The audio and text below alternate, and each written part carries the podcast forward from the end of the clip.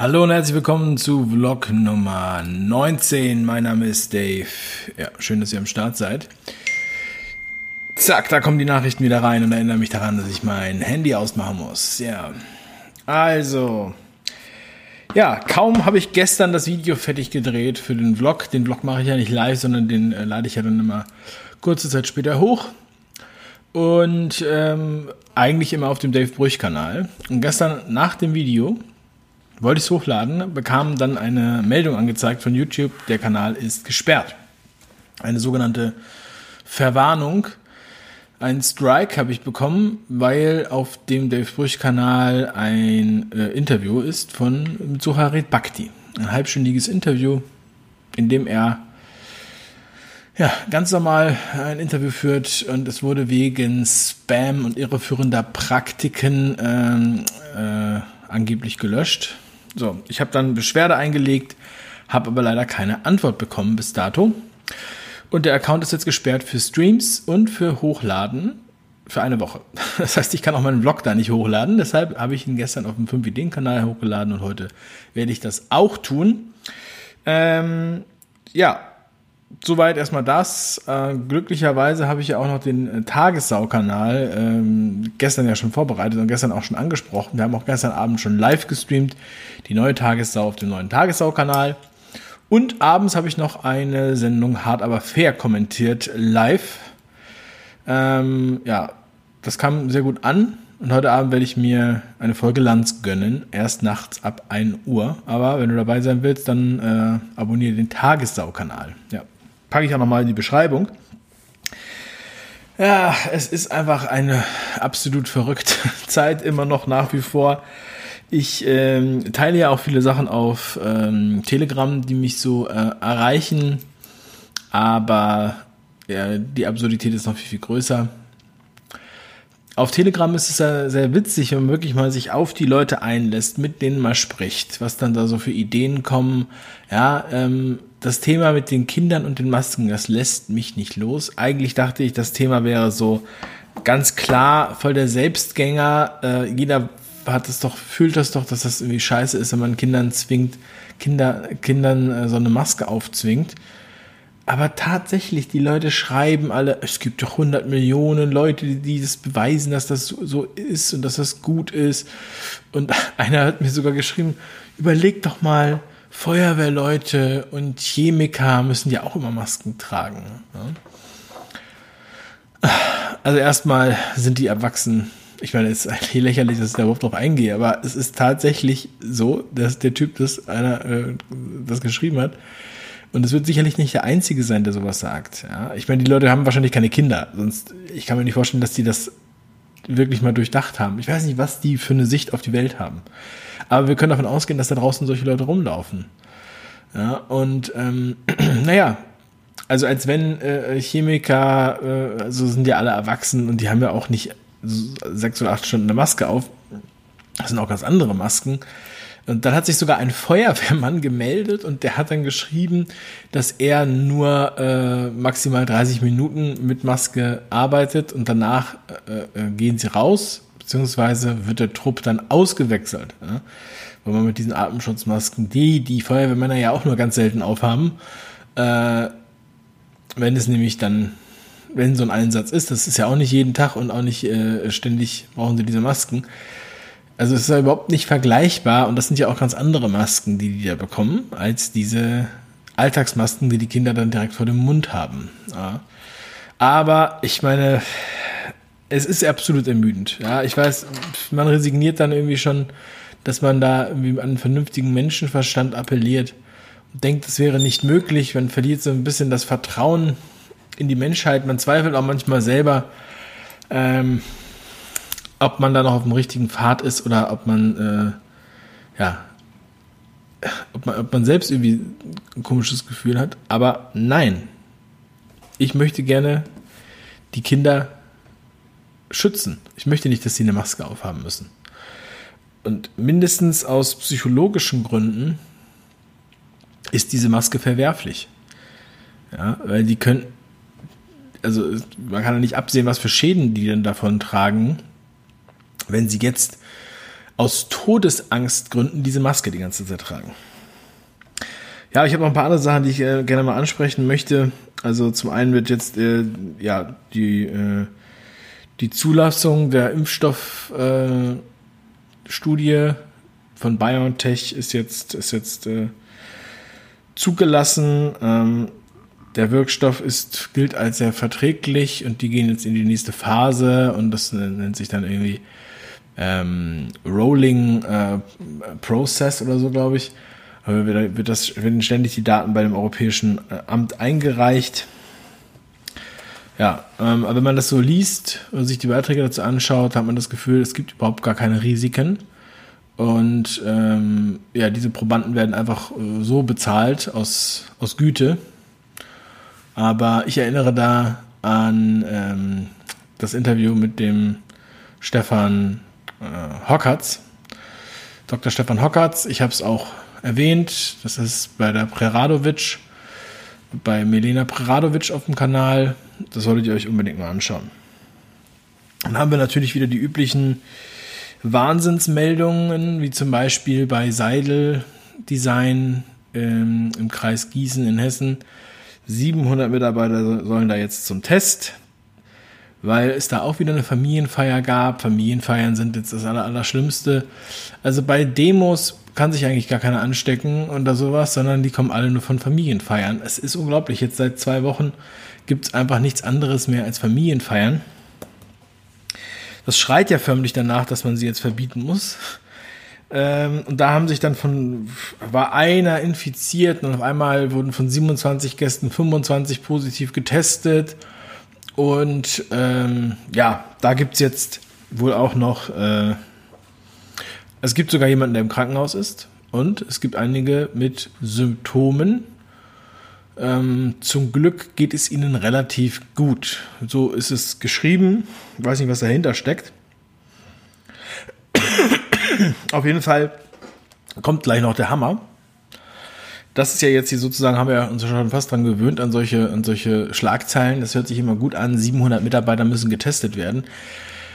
Da haben bestimmt auch einige Angst, wenn sie das lesen. Ähm, ja, und äh, da steht dann auch so dabei, dass halt nichts auf, auf ähm, wir, wir rechnen nicht damit, dass sie arbeitslos werden und so. Also, ich weiß nicht, was, warum sollten die denn arbeitslos werden jetzt? Also, ähm, den Zusammenhang verstehe ich jetzt nicht. Dann hat Söder eine geile Bombe abgelassen. Und zwar ist die Schlagzeile, die muss ich ablesen, weil die so geil ist. Ähm, Berlin. Also Söder, Corona in Berlin am Rande der nicht mehr Kontrollierbarkeit. Also die nicht mehr Kontrollierbarkeit ist es noch eine interessante Wortschöpfung. Oder sagt man das so? Und er, er sagt also, ähm, die Berliner, die haben das außer, außer Kontrolle und ähm, Sie sollten lieber sich an den bayerischen Vorbildern orientieren, und zwar jetzt ganz schnell. Äh, ich zitiere ihn hier, wir wollen auf keinen Fall eine Situation haben wie in Madrid. Wir wollen keine Situation haben wie in Paris, dass wieder im Prinzip ein kompletter Lockdown erfolgen muss, dass wieder das öffentliche Leben auf Null gestellt wird. Klingt für mich nach einer Drohung ähm, ihr müsst das jetzt machen und sonst äh, äh, kriegt ihr hier den totalen Lockdown. Das ist eine, eine Drohung. Ähm, und die geht natürlich nicht nur nach Berlin, sondern auch an alle anderen, die das lesen. Na, und äh, äh interessant verpackt. Ja, und außerdem sagt er noch, mehr Maske, weniger Alkohol, kleinere Partys. Nur so können wir die Infektionsausbreitung in den Griff bekommen, betonte Söder. Mega. Also überall sind die privaten Feiern, Familienfeiern, jetzt Partys auch genannt hier und natürlich Alkohol. Seit zehn Tagen überall Alkoholverbote. Tja, krass. Krasse Nummer, sag ich mal. Und äh, jetzt kommt der Oberhammer von den Sachen, die ich jetzt hier heute verlesen werde. Und zwar geht es um Emstetten. Emstetten in, äh, in der Nähe von äh, Osnabrück. Da gibt es ein Mehrfamilienhaus.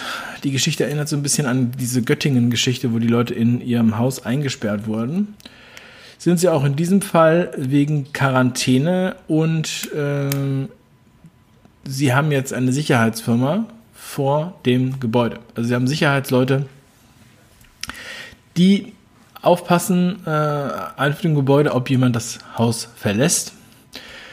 Ähm, es ist ein bisschen, ein bisschen komisch, weil sie haben halt Angst, dass die Leute natürlich rausgehen, wenn sie Quarantäne haben, ja, und sie sollen nicht, ähm, sollen ja nicht das Haus verlassen, sollen ja auch nicht einkaufen und so weiter.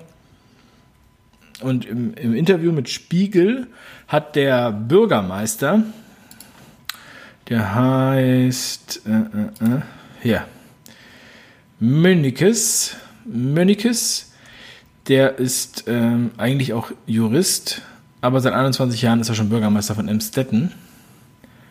Und in diesem Jahr endet die letzte Amtszeit des CDU-Politikers.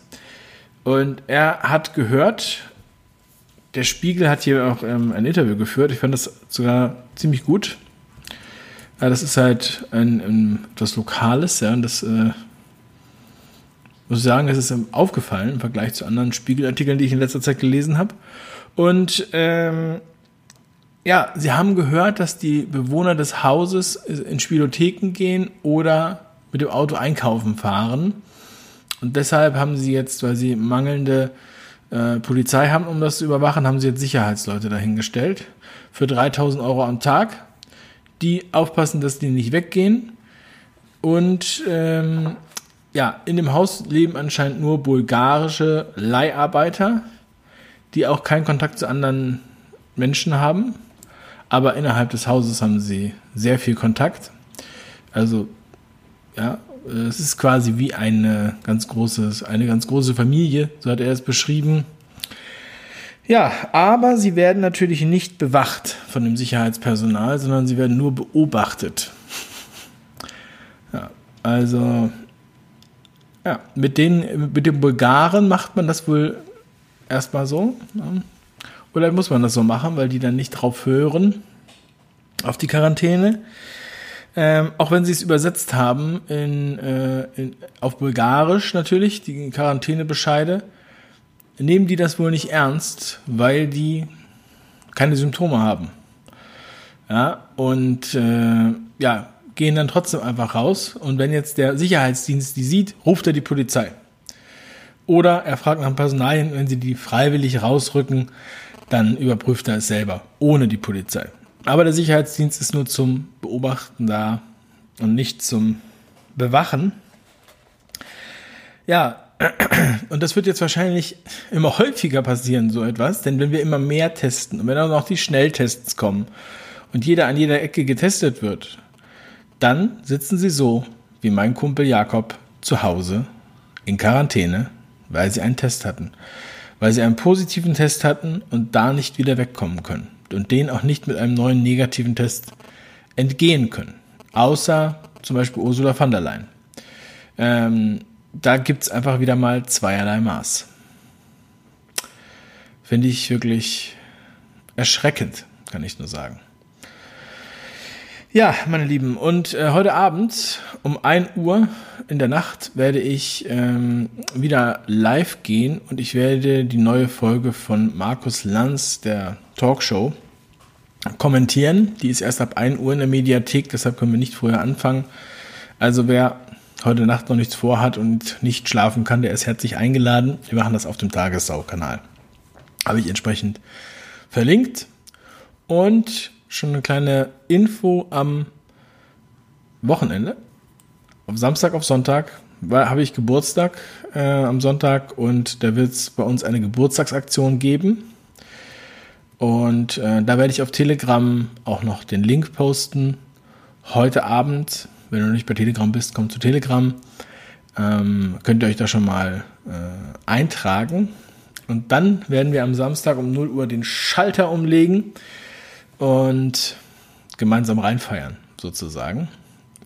Also, ich freue mich und ich danke euch erstmal für die Aufmerksamkeit und wünsche euch jetzt noch einen wundervollen Tag. Passt auf euch auf, bleibt stark und lasst euch nicht testen. Ja, bis zum nächsten Mal oder bis heute Nacht. Euer Dave. Und hier wieder die Endtafel. Die geliebte Endtafel. Guckt auf die Endtafel, klickt auf die Links, klickt auf das Schwein. Klickt auf die Playlist zu den Vlogs. Guckt euch andere Vlogs an. Ja, gewinne, gewinne, gewinne. Oder guckt in die Beschreibung. Da sind auch noch ganz wichtige Links. Aber vor allem liebe Grüße.